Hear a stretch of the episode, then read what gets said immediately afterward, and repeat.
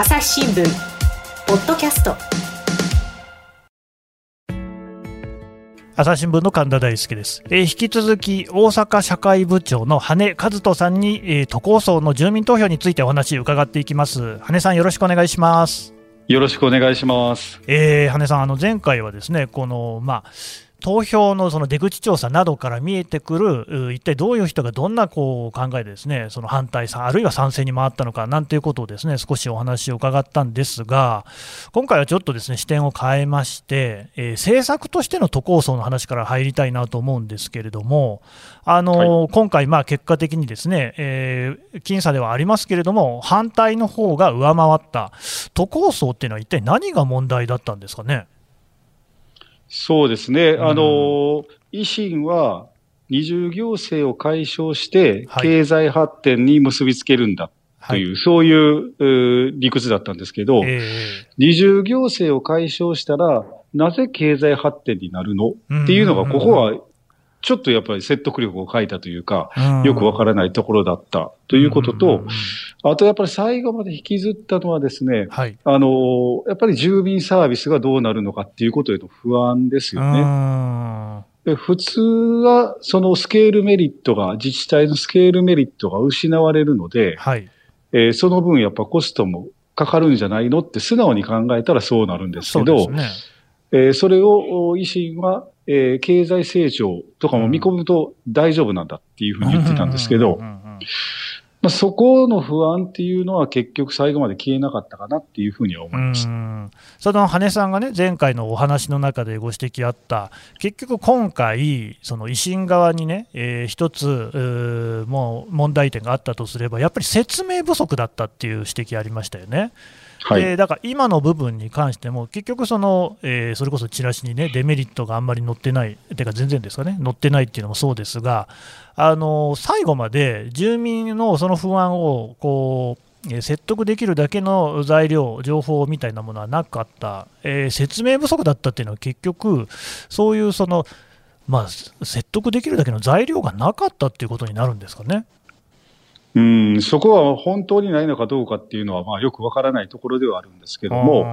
例えば、その反対派が主張していることを、はいうん、えー、維新の方がですね、いや、それはこういうことなんだからっていうふうに丁寧に反論するとか、はいはい、丁寧にこう説得するっていうふうなことをしているとまた違ったのかもしれませんけども、よく見られた光景は、はい、えー、反対派の主張をデマだというふうに言って、はい、一方的に切って捨てるようなことがちょっと目立ったんですよね。逆にそれが、に、えー、不不信というか、はあはあ、そういうものをこう抱いた人も多かったんじゃないかな。要するに、説明できないことがあるんじゃないのっていうふうに、何か、何かこう、都合の悪いことを隠してるんじゃないのっていう印象を持った人はいてもおかしくないなと思います。うん、それは不安に感じますよね、やっぱりね。うん。うん。ただ、なんでその維新は、えー、ここへ来て、そういうその説明をあんまりしないっていうことになっちゃったんですか？どうなんでしょう、そこはちょっと、うん、あの測りかねるところはありますけども、はあはあ、あのむしろやっぱりその先行逃げ切り、えー、っていうのが頭にあったでしょうから、はいえー、それとあと、なんていうんですかね、その、小、バラ色の未来を示すことで、やっぱみんながついてきてくれるだろうというふうな思いもあったんじゃないですかね。うんうん、その確かに、まあ、やっぱりその吉村さんに対するこう支持率の高さ、えーと、68%ですか。ら、これはものすごく高いですし、松井さんにしても51%っていうことですから、これはもう相当みんな、あのお二人とも高い。でさらに議会に関しても、どちらもあの大阪府議会も市議会も、これ、維新があのもう握っているわけですよね。でまあ、そういうもうまさにその大阪府、市、両方とも合わせて維新がもうメインだと、一番あのマジョリティ、えー、多数だっていう中で、それでもやっぱりその先行逃げ切りでにいけるっていうのは、少しちょっとこう読みが甘いというか、どうですか、油断があったなんていうことは言えますかね？かもしれませんね。あの、やっぱその、支持されてるっていう実感はあったでしょうし、うんうん、やっぱコロナ対応で吉村さんがあれだけ頑張ってるっていうふうにみんな思ってくれてるっていうふうにも思ってたでしょうから、えーうんまあ、それを活かせば、あいけるんじゃないか、うんうん、で。しかも今回は何よりも公明党の、ね、えー、賛成を取り付けたと。うん、えー、まあ、理屈で言うと、これは、あの、いける、あの、賛成多数になるっていうふうに、理屈で言うとなりますよね。なるほど。うん。ところが、やっぱり、えー、市民は、ぜぜひひだったっていうことなんじゃないでしょうか。うん、そうですね。でその今の公明党の話で言えば、ですね途中であの山口代表ですねが大阪に来て、でそれこそあの松井さん、えー、吉村さんと並んでですね街頭に立つという、こういう場面ありましたよね。はい、あれはでも、なんか事前にはその、えー、想定されている事態じゃなかったっていうふうにも新聞に書いてあったように思うんですが、これってやっぱり山口さんを入れることで、えー、より公明党の支持者に対しての浸透を図るっていう意味合いなんですよね。これあの、山口さんを投入したっていうのは、公明党としてやっぱ最大のカードを切ったっていうことだと思います。で、なぜそこをやらなければいけなかったかっていうと、はい、公明は党としては支持に回ったんだけど、ね、支持者のレベルでは、そんなに支持が広がってないんじゃないかっていう話が最初の方から出てました。あそうなんですね。なので、うん、えー、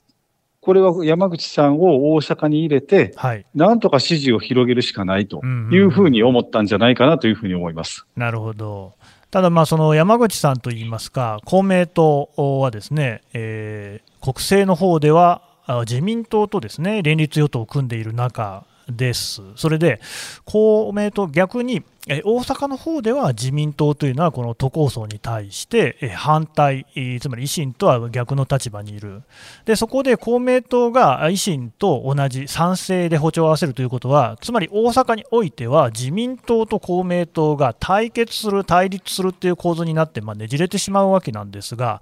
今回、こうやってその山口さんまでですね大阪に来て、えー、要するに自民党、大阪の自民党とは反対のことを言った、こういうことが後々その国政に対して影響を与えるっていうようなことはありますかね？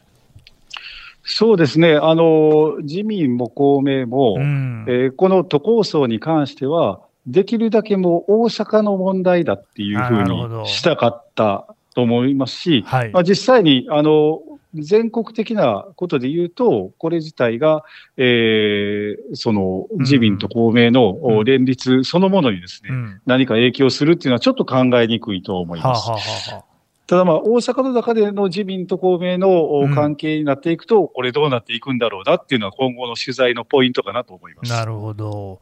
であともう一つその、よく言われて、指摘されていたのが、えー、衆議院選挙、まあ、もう1年以内には必ずあるですね。衆院選を見据えたときに、やっぱりあの公明党っていうのは、ですね大阪、あるいはその関西において、衆院で議席をいくつも握ってるわけですよね、でそこにその維新が対立候補を立てないっていうことの、そのまあ見か見見返り見返りとしてですね、えー、今回は都構想に賛成するっていうそういう判断をしたんじゃないかっていうふうに指摘もされていたんですけれども、なんかそのそういうえ結局その衆院の議席を得るために都構想に賛成するのみたいなところが見透かされたみたいなことはないですかね？いや、そこはあの創価学会のメンバーからもそういう厳しい指摘は出たっていうふうに聞いてますあ学会からもそういう話はあったんですね。はい、あのまあ、支持者のえー、支持者の人からそういう声が出てたっていうのは聞いてます。というのは、あの、ただ、公明党にとってはですね、関西は非常にやっぱ重要な地で、はいはい、えー、上昇関西っていう言葉があるんですよね。上昇というのは常に勝ってる。はい、関西では選挙のの戦いに常に勝ってる地なんだっていう、そういうこう自負を持ってる。はい、だから、この選挙に負けるっていうことは、えー、彼らにとっては、彼ら彼女にとってはもうすごいこと、うん、あの、あってはならないことなんですよね。それを考えると、やっぱり今の維新人気をかん、維新人気からすると、うん、本当に真正面からぶつかると、うん、やっぱ負けかねないっていうのはありますよね。これは、やっぱりその一番重要な衆院選で勝つということを最上に考えた場合、ここは維新と手を握るっていう選択は当然あったんだろうと思いますね。うんうんただやっぱりそういうふうに手を握るのは、えー、さっきのですねその尻尾を振るじゃありませんけれども、なぜ上昇関西を支えてきたのは、まあ、公明党の支持者であり、創価学会員だったわけで、そのプライドというのは当然あるでしょうし、そこでそのね、えー、そういうなんかまあ、えー、都構想の方で賛成をするっていうところまでしなきゃいけないのかみたいな反発もやっぱり一部にはあったんですかね。ありましたね。あの、特に、あの、えー、熱心なあ支持、公明党の支持者の人たちは、自分たちはやっぱり自力で選挙を買ってきたんだっていう自負をすごく持ってますから、はい、なんでそこまでやらなきゃいけないのか。維新とやるんだったら、きっちりと勝負すればいいじゃないかっていうふうに、特に熱心な人たちはそういうふうに思ってたと思います。なるほど、なんかそうなってくると、ですねその今後のその大阪、関西におけるですね公明党の在り方っていうのに、なんか大きなしこりを残しそうな感じしますが、どうでしょう？そうなんですよね。うん、えー、だからその創価学会のメンバーの人たちは、今回の公明党の賛成に回ったっていう決定に対して、えーやっぱりちょっと不信感というか、あの、判断を間違ったんじゃないかっていうふうに思ってる人たちが多いんじゃないかと。それが先ほどの出口調査の、その半分までしか賛成を得られなかったっていうことに、数字に現れてると思うんですけども、その党に対する疑問というか、それをどういうふうに修復していくかっていうのは、今後の公明党の課題になると思います。あと、あるいはですね、今回、その都構想の投票、住民投票を、まあ、あのこのコロナのですね中ですね、踏み切ったっていうのが一つあると思うんですよね。で、結局そこがあの拙速ではないかっていう批判もあったと思います。ところが、これに関しても、やっぱりその衆院選がいつあるかわからないと、特に菅さんに政権が変わって、当初はですね、すぐにもう解散総選挙に打って出るんじゃないか、そんな観測もありました。でそういう中で、いや、これ、このままにしておくとまずい。その公明党の協力が得られなくなったら困るということで、その維新が、えー、早期のですね住民投票に打って出たっていう、そういうような指摘もあったんですけれども、これは羽根さん、どうですか？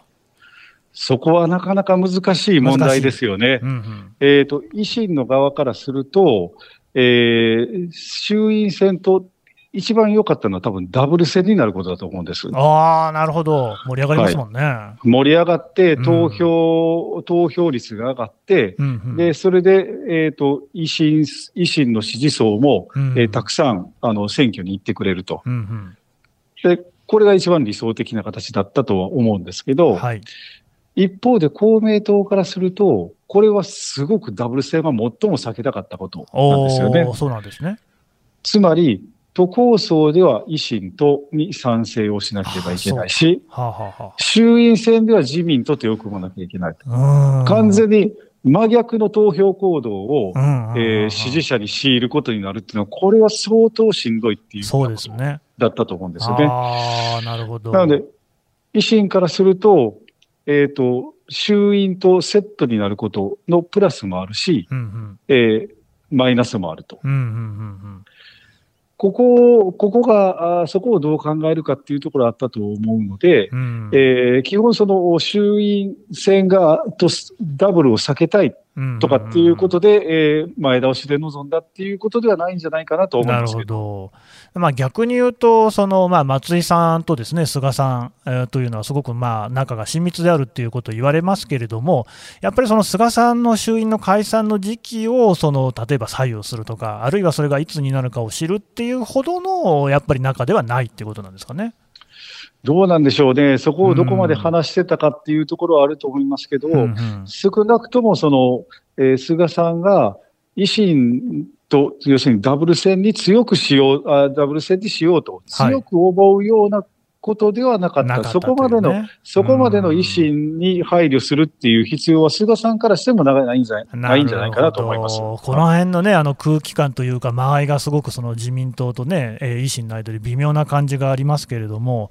そのまあ政局という話で言いますと、ですねやっぱりまあ一番のその今回、都構想のですね、えー、住民投票反対ということで、大きな話としては、松井市長ですね、えー、これが政界の引退を宣言するというのがありました。ただ、あのまあ、今の任期は満了までやるっていうことなんで、まあ、あと3年はあるということなんですけれども、もう辞めるって分かっている人がですね、はい、あと3年もいるっていうのは、これあの、よく政治の世界でレームダックって言いますけれども、実際にその、まあ、政治的な力をなくしてしまうっていうような、まあまあ、その3年間ですね、続くっていう状況が起きうるのではっていうふうに思ってしまうんですが、このあたりはいかがですか？そうですね。あの、維新にとっては極めてこう、危ないというか、危機に瀕していると思います。というのは、えー、これまで、えー、いわゆるまあ創業者だったんですよね、松井さんって。創業者の一人だったんですよね。そ、ね、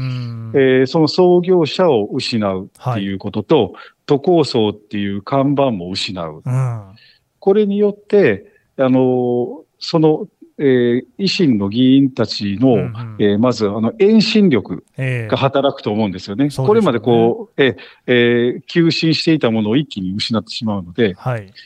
なので、まず、あの、維新のこう政治力っていうのが落ちていくんじゃないかっていうふうに考えられます。何もしないでいると。なるほど。はい。うん、えー、で、ということ、そうなってくると、もう当然、レームダック化っていうのは避けられないとは思うんですよね。ただし、はい、吉村さん、ええ、吉村さんの存在がどうなるかっていうので、ここはまた違ってくると思いますし、えー、つまり今回、あの、大阪ではですね、はい、都構想の、えーえー、なんていうんですかね、街頭演説とか、はいはい、テレビ出演とかって、えー、あんまり吉村さん出てきてなかったんです。そうなんですか。松井さんばっかり。はいそうなんです。松井さんが多かった。とは、まあ、当然、あの、時には出てきますけども、基本松井さんが前面に立ってたんですね。そうなんですね。うんうん、これはいろいろ狙いはあると思いますけども、うん、一つは、はい、吉村さんに傷つけ、吉村さんを傷つけるのを避けたっていうふうな見方ができるわけです。どこそどっちになるか、やっぱりこれ住民投票なので分からないので、でね、吉村さんが前面に出てきてたらですね、松井さんも吉村さんも両方とも傷つくことになるわけですよね。はいはいはいはい、なので、吉村さんを、えー、傷つけないために前面に出るのは松井さんにした。で、それで、えー、もう次の世代にバトンを渡すよっていう、そういう、えー、意味合いで吉村さんに今後を託したっていうことだと思うんですよね。ああ、なるほど。ただまあ、吉村さん、はい、その吉村さんに関しても、そのもう都構想の住民投票はもうやらないっていうようなことを言ってましたよね。はい。なので、看板は吉村さんが引き、看板というか、その、いわゆる代表というか、ね、顔は、はいうん、顔は、えー、吉村さんが引き継ぐかもしれないけど、うん、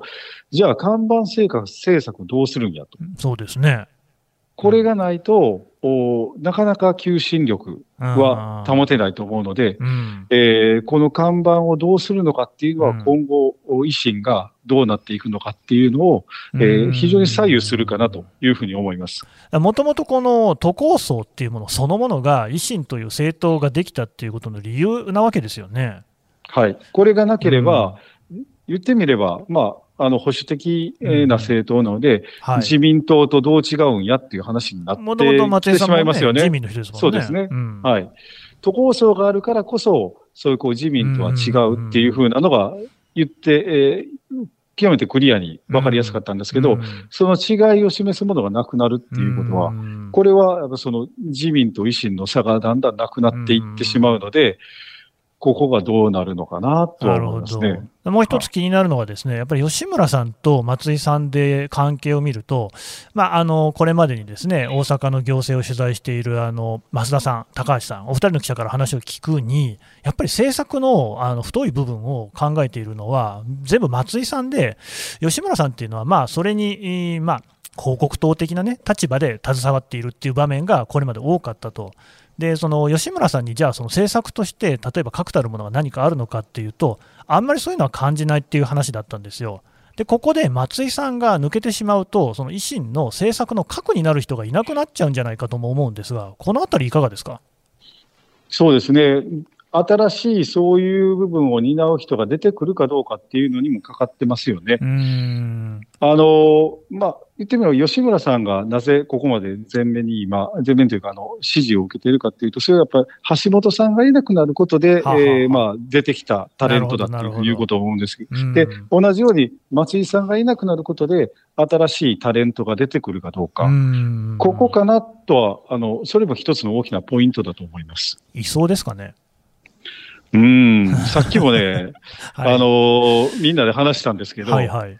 答え出なかったんですよね。ああ、そうですか。なんか今のところ、ちょっとそういう人がいるような感じには見えないような気もしますけどね。うん、そこが出てくるかどうかですね。まあまあ、でも吉村さんもね、そのそれまでは無名というか、ほとんどあんまり知られてないっていうところありましたもんね。そうですね。うん、そこはなんともわからないですね。はい、実際には、あのひょっとしたら新しい人が出てくるチャンスなのかもしれませんよね、ただ維新の中から見ると。えー、なんかそのやっぱり一丁目一番地の政策という、このね、大阪都構想の看板を失ったっていうことのダメージって、これは維新にとってはちょっと計り知れないぐらい大きいのではないかというふうに思うんですが、うん、どうですこれはあの、うん、ひょっとしたら、かつての民主党のようになっていく可能性がなきにしもあらずかなと思います。あその政権交代した後の民主党ですか？はい、はいはい、政権交代という旗印を、まあ、達成した場合ですけど、民主党は、その次の旗印が何なのかがわからないまま、はい、こう、なんていうか、で、えー、なんていうんですかね、あの、ダッチロール状態になってしまったっていうのは、そ、ね,、こも大きいんじゃないかなと思うので、旗印を失った政党がどうなっていくのかっていうのは、これは、あの、ひょっとしたら民主党と同じような、えー、批判を浴びる可能性もなきにしもあらず。なるほど。わかりました。あとちょっと最後にと言いますか、このやっぱり大阪都構想の問題って、決してその大阪だけの問題ではなくて、この地方全体をですね、地方行政とか、あるいは地方っていうのは今後のね、日本でどうあるのかみたいなことを考える一つのこういいですね、えー、例なんじゃないかっていうふうにも思ってるんですが、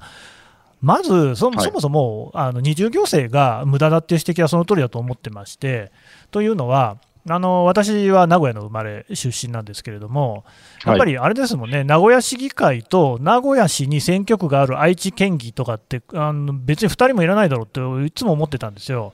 でそういうそのなんかこう無駄っていうのはやっぱりあると思っていて、でそこがあのなくせる、あるいはその少なくできるっていうふうに維新が言うのは、これはあのすごいいいことだと、結構なことだと思ってるんですよ。思ってたんですが、うんでも今回、こうやって都構想っていう形になると、それは違いますよっていう人があ多数を占めた、この辺のずれっていうのは、一体なんかどの辺にあるんですかね、はい、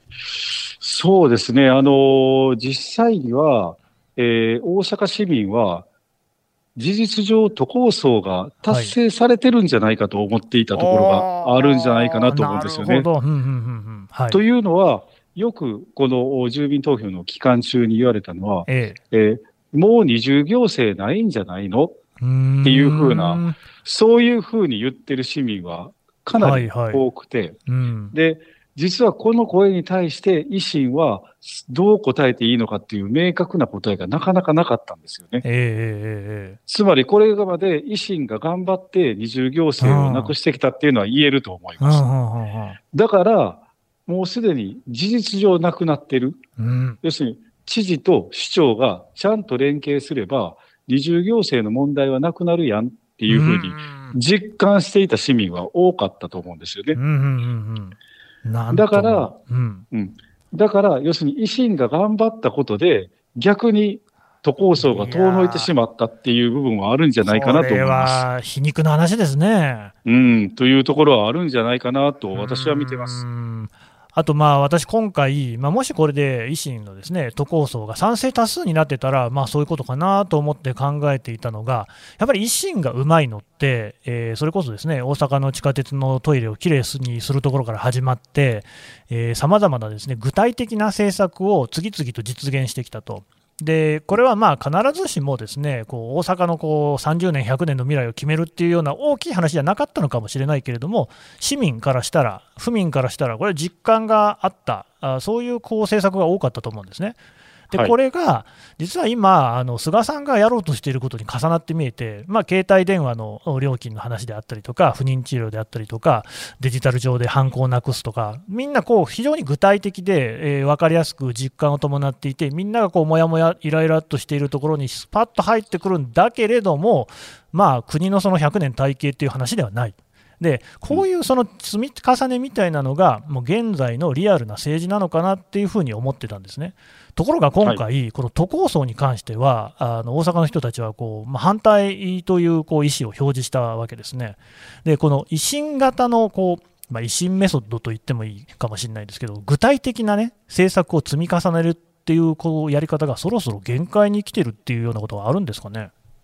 うんそうですね、そういう見方もできると思いますし、一方で大阪でいると、はい、都構想っていうのは、あんまりリアルな政策ではないように見えるんです。トイレがきれいなのに比べるとね、だいぶ、うん、あの具体性はないかもしれないですね。そう。そうなんです。これはやっぱりこう理念であり、ビジョンであるので、うん、まあ言ってみれば、安倍さんの憲法改正みたいなものに近いような気がするんですよね。なので、むしろその維新は、その具体的な、あ先ほどの、まあ、駅の、駅のトイレがきれいになったとか、えー、なんていうんですかね、あの、教育政策とか、はいはい、そういった、あこう、そういう具体的な政策でずっと支持を勝ち得ていて、うん、給食はね、無料とかね。えはい、給食無料化とか、うん、まああ、そういうのも含めてですね、はい、えー、そそれに対する支持は、やっぱり熱いままなんですよね。ねはい。で、吉村さんの支持率もそうそう低低くなってないというのを見受けられると。はい。だからむしろ、今神田さんがおっしゃったように、やっぱ具体的な政策を積み重ねていくっていうことが、うん、えー、今後もし維新の生きる道があるとしたら、あそこかなと思いますし、むしろ菅さんもそれをやろうとしているのかなっていうふうにも思います。あの、羽根さんって大阪出身ですか？大阪の南の和歌山県出身なんです。あ、和歌山県の出身。ということは、まあ、大阪のこともずっとこう子供の頃から近くで見ていたってことだと思うんですけど。そうですね。遊びに来るといえば南に遊びに行くっていう、そういう感じでしたもんね。まあ、あの僕も言ったように名古屋の生まれで、まあ、はっきり言って東京に住んでますけれども、東京がなんぼのもんじゃいとはずっと思ってるんです。で、やっぱりここで、その地方っていうものがやっぱりもっとこうね、強くなっていかなきゃ、大きくなっていかなきゃいけないっていうふうにはずっと思っていて、で、やっぱ大阪兄さんにね、もっと頑張ってほしいと思っていたんですよ。で都構想がいいのかどうかは分かんないですけれども、ただ、なんかその大阪がばーっとこう勢いよくやっていたのが、ここでバーンとねなくなっちゃって、5年後に万博はあるかもしれないですけれども、少なくともこの先、大阪って一体どこを目指していくのかっていうのが、今、もうこちらから見てると、ですねなくなっちゃってないかなって心配してるんですけれども、どうですか？そうですね、あのー、こういう都構想っていう旗印自体がなくなったので、うん、住民もどじゃあどっち向いていく、行ったらいいんかみたいなと思ってる人もいるかもしれませんけど、うん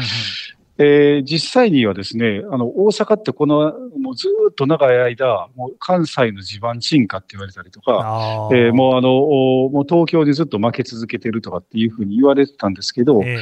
実は最近大阪の空気ってそうでもなくなってきてるように感じるんですよ、ね、そうなんですか。はい。うんうん、というのは、まあ、維新が万博を誘致したっていう、まあ、将来を見せたっていうのもあるんですけど、はい、やっぱりこれ、インバウンドが大阪を変えたっていうふうには言えると思います。ああ、うんうんうんうん。外国人今は、はい、はい、今はコロナで途絶えてますけど、また戻るんじゃないかっていうふうにみんな思ってると思いますけど、つまり、あの、ものすごいやっぱ観光客がたくさん大阪に来て、うんうん、でしかも大阪人気ってすごく高かったんですよね。そうですね。うんうん、で、えー、インバウンドの消費の2割は大阪でされ、うん、なされているっていうふうないう話もあったりして、うんうん、で、大阪人ってこれまでプライドを失ってというか、というか、もう本当にダメだなと思ってたんですけど、